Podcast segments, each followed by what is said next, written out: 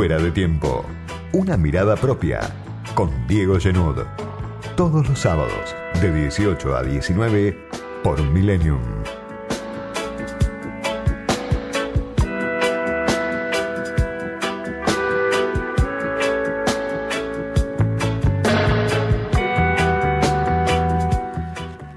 Otra semana intensa, la que está cerrando, dominada por tres hechos que me parece se pueden recortar y que expresan un poco en dónde estamos parados.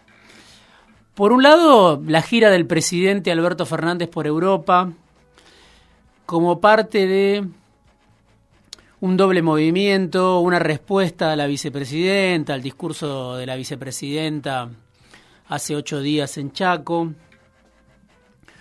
una respuesta coral en la que se destacaba la voz de Martín Guzmán, de Matías Culfas, de Aníbal Fernández, de Luis Delía, distintos exponentes de lo que es el gobierno nacional, el albertismo, el poder ejecutivo, alineados con el presidente respondiendo de alguna manera a las críticas de la vicepresidenta en relación al plan económico, a la caída del salario, a los problemas que tiene la economía y a los problemas que tiene el gobierno con su base electoral, con sus propios votantes, a los que Cristina cree el Frente de Todos está defraudando. Y el presidente, en cambio, piensa que no está defraudando el gobierno ni él está decepcionando a nadie. Se fue Alberto Fernández a Europa con su círculo de mayor confianza, una gira que le armó el canciller Santiago Cafiero. Estaba Cecilia Todesca, una economista destacada, en algún momento fue mencionada como eventual ministra de Economía de la Argentina. Todesca hoy está en la Cancillería junto a Cafiero, antes era la vicejefa de gabinete.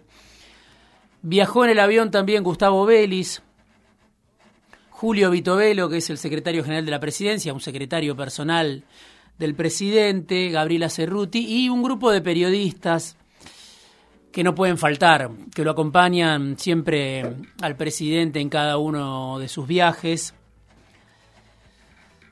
En esa gira que uno podría decir, bueno, tiene que ver con la oportunidad que encuentra la Argentina en la guerra, la oportunidad que encuentra Vaca Muerta como potencial fuente de recursos para suplir la demanda de gas que hoy Europa necesita cubrir en medio de esta guerra que dificulta la provisión de gas desde Rusia. Bueno, hubo encuentros con Emmanuel Macron, hubo encuentros con Pedro Sánchez, con el canciller alemán Olaf Scholz, tres encuentros del presidente. Quedó poco, en realidad, de esas reuniones mano a mano. Incluso cuentan que, que el presidente tuvo algún día además en esta gira en Francia, que le sobró tiempo en esta gira. Al presidente el objetivo económico es abastecer a Europa, pero claro, en un tiempo mediato. En lo político, el presidente viajó en medio de la guerra, no está claro si era oportuno o no ese viaje. Muy atrás quedó el Alberto Fernández que le ofreció a Vladimir Putin ser la puerta de ingreso para Rusia en América Latina. Hoy es otro, por, supuesto, Fernández, después de la invasión de Putin a Ucrania. Pero los problemas domésticos el presidente se los llevó en el avión y los trajo de regreso. Se enredó Alberto con el tema de la reelección, con la eventual ruptura, anunciando una ruptura de la que después se desdijo, la anunciaban al lado suyo en España, anunciando una reelección de la que después se desdijo, anunciando una confrontación mayor con Cristina, de la que después parece haberse arrepentido cuando declaró que no quería pelearse con Cristina ya casi es una marca del presidente. Lo que algunos dicen es la falta de gravedad de la palabra presidencial, la liviandad de la palabra presidencial, como suele decir un político que, que lo conoce bien al presidente.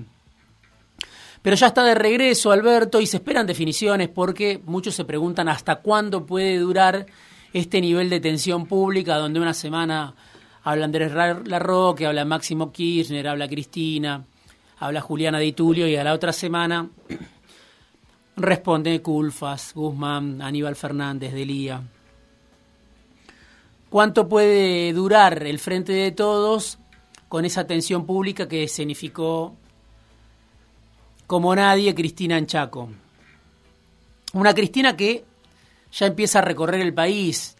Lo de Chaco, dicen, no, no fue un episodio aislado, sino quizá el primero de una saga, donde la vas a ver a la vicepresidenta recorriendo provincias, incluso quizá viajando al exterior en algún momento, como parte de una campaña hacia 2023 que no deja de ser curiosa porque Cristina empieza otra vez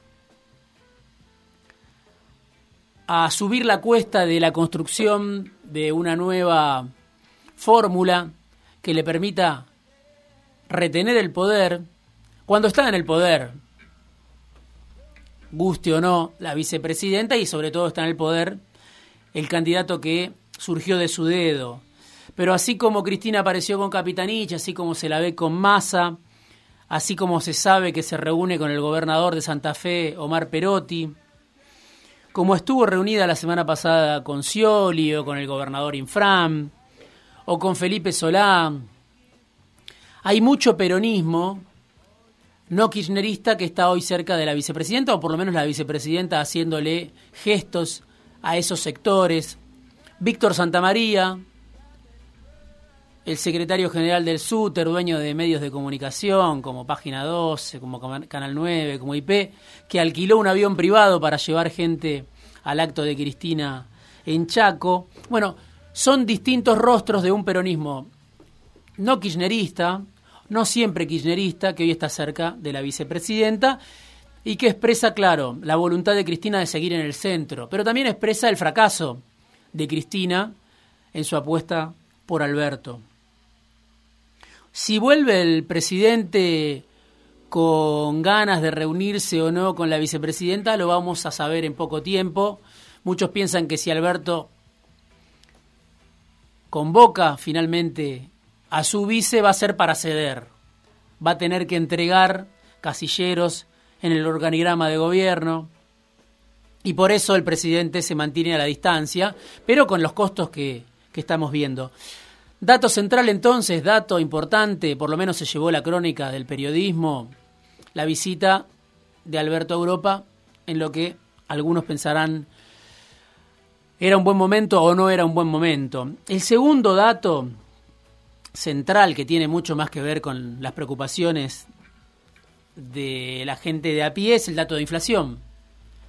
El dato del INDEC, 6% de inflación en abril, un poquito apenas por debajo del 6,7% de marzo, que suele ser marzo, claro, un mes de más alta inflación, pero si uno mira la película, tenemos una inflación de 23% en cuatro meses, un 58% en los últimos 12 meses, lo cual quiere decir que Argentina tiene hoy la inflación más alta de los últimos 30 años, desde 1992, que no había una inflación interanual de 58%. Y si uno se acerca y empieza a revisar rubro por rubro, se encuentra con que la ropa y el calzado aumentó 10% en un mes, los restaurantes y los hosteles un 7,3%, la salud un 6,4%, los alimentos un 5,9%, alimentos que subieron en un primer en el primer cuatrimestre del año 28%. De eso estamos hablando cuando hablamos de inflación, de eso estamos hablando cuando vamos al almacén, a la verdulería, al supermercado, a la carnicería y nos encontramos con que los pesos cada día valen menos. Es el gran problema del gobierno, un problema estructural, una inflación alta que dejó Cristina en su momento, que Macri elevó muchísimo del 35, 30 que dejó Cristina al 53 que dejó Macri en 2019, un año de pandemia donde Martín Guzmán festejaba, pero no había demasiadas razones, ese 36% de 2020, y ahora estamos otra vez en las cifras que dejó Macri por encima de la inflación que dejó Macri. Claro, hay inflación internacional, es cierto. A la salida de la pandemia, con los precios de guerra, bueno, los commodities están por las nubes. Estados Unidos tiene una inflación arriba del 8% interanual. Claro, es la más alta de los últimos 40 años en Estados Unidos. Brasil tiene una inflación muy alta también, la más alta de los últimos 30 años, pero nada se compara, por supuesto, a la Argentina. Y además, hay un dato que suma preocupación. Y es que esta inflación de 58% interanual es una inflación que muestra una película que ya quedó vieja, que atrasa. Porque hasta ese momento, gran parte de esos 12 meses, de los últimos 12 meses, el gobierno tenía el dólar muy atrasado, muy anclado, semicongelado, muy por debajo de la inflación, y las tarifas semicongeladas. Bueno, esas dos anclas antiinflacionarias que el gobierno utilizó en campaña y que no le alcanzó, por supuesto, para ganar las elecciones, el fondo ordenó eliminarlas. Ya no puede haber, según el acuerdo con el fondo, un dólar que corra por detrás de la inflación, hay que soltarlo, como lo viene soltando el gobierno, 4% en el mes que se fue, y las tarifas, que también empiezan a aumentar, más allá de las discusiones, más allá de que el cristinismo no esté de acuerdo, dólar y tarifas, dos de las anclas antiinflacionarias que tenía el gobierno, no existen más, o por lo menos el fondo dice no pueden existir más. Y uno se pregunta cuál es el ancla antiinflacionaria que le queda al gobierno. ¿Son los ingresos? ¿Son los salarios? ¿Son las jubilaciones? Los que vienen perdiendo, siguen perdiendo, y vamos a tener una entrevista para hablar justamente de ese tema que siempre mencionamos en este espacio. ¿Le queda al gobierno como ancla antiinflacionaria únicamente el salario? ¿Se está usando el salario, los ingresos, las jubilaciones, más allá de que las paritarias obviamente son libres, pero corren por detrás, incluso las paritarias de gremios importantes? ¿Qué pasa con los informales? Bueno, ¿qué pasa con los cuentapropistas? ¿Qué pasa con los empleados públicos? Pierden muy fuerte con la inflación y muchos piensan, bueno, esa es el, el ancla antiinflacionaria que le queda al gobierno. De, de fondo lo que se ve es la impotencia del Frente de Todos ante un fenómeno que devora a la base electoral del oficialismo. El gobierno muestra una reacción con estos 18 mil pesos que se empiezan a pagar en pocos días en dos cuotas y que van a llegar a 13 millones y medio de personas. 7,7 millones y medio son trabajadores informales monotributistas de las categorías más bajas y 6 millones son jubilados. Claro, van a cobrar 18 mil pesos en dos cuotas, que es menos que lo que representaba el IFE hace dos años. Sirve la comparación para mostrar hasta qué punto incluso los paliativos son paliativos menores si se compara con los que dio el gobierno en el inicio de la pandemia. 9 mil pesos en 2022 no son lo mismo, por supuesto, que 10 mil pesos en 2020. Un paliativo excepcional para un problema estructural. Ayuda, por supuesto, sirve, por supuesto, para el que recibe ese ingreso, pero deja muy por detrás a los ingresos con respecto a la inflación. El tercer dato de la marcha federal piquetera, por trabajo y salario contra el hambre y la miseria, esas eran las consignas desde distintos puntos del país. Llegó hasta Plaza de Mayo, 100.000 personas en Plaza de Mayo. Y los protagonistas de esa marcha, además, son un dato ineludible. Organizaciones no alineadas con el gobierno, que expresan con un discurso duro el reverso del optimismo oficial y también el reverso de las demandas del país empresario que uno escucha todo el tiempo, que están sobre representadas, siempre digo, en la usina de propaganda que son los medios de comunicación, el sistema de medios en general.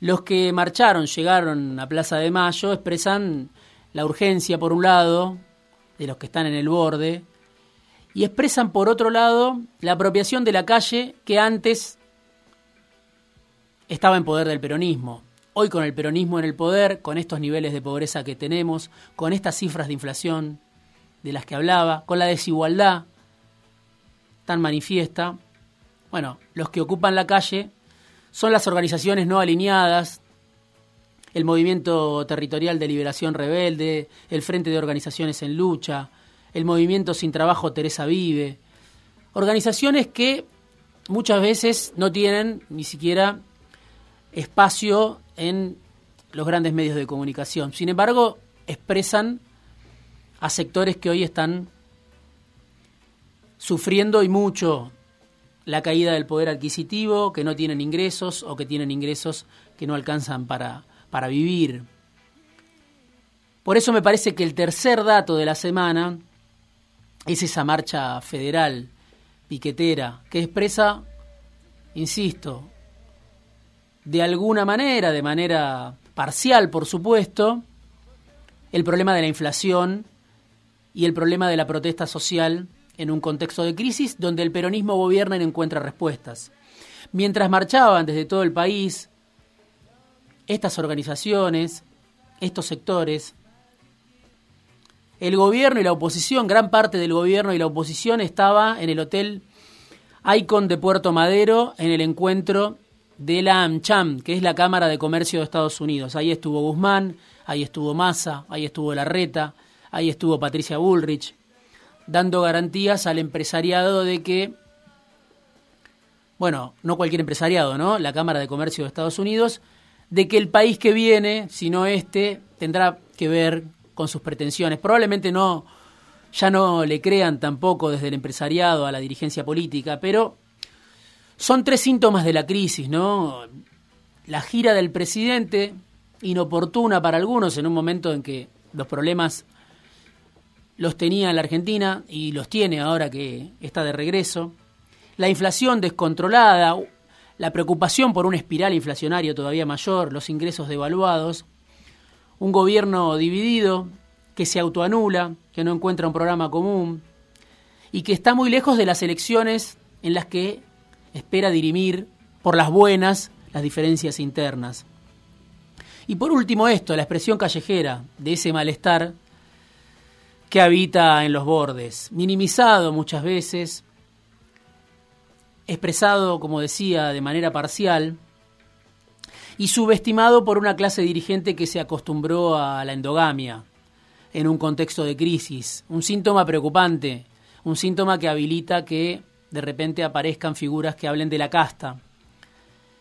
Ese malestar subestimado, ese malestar que hoy forma parte casi de la naturaleza, del paisaje, que pareciera no preocupar a la dirigencia política, puede muchas veces condicionar los planes que hacen las élites. Editorial, análisis, conversaciones, entrevistas, fuera de tiempo, con Diego Genud.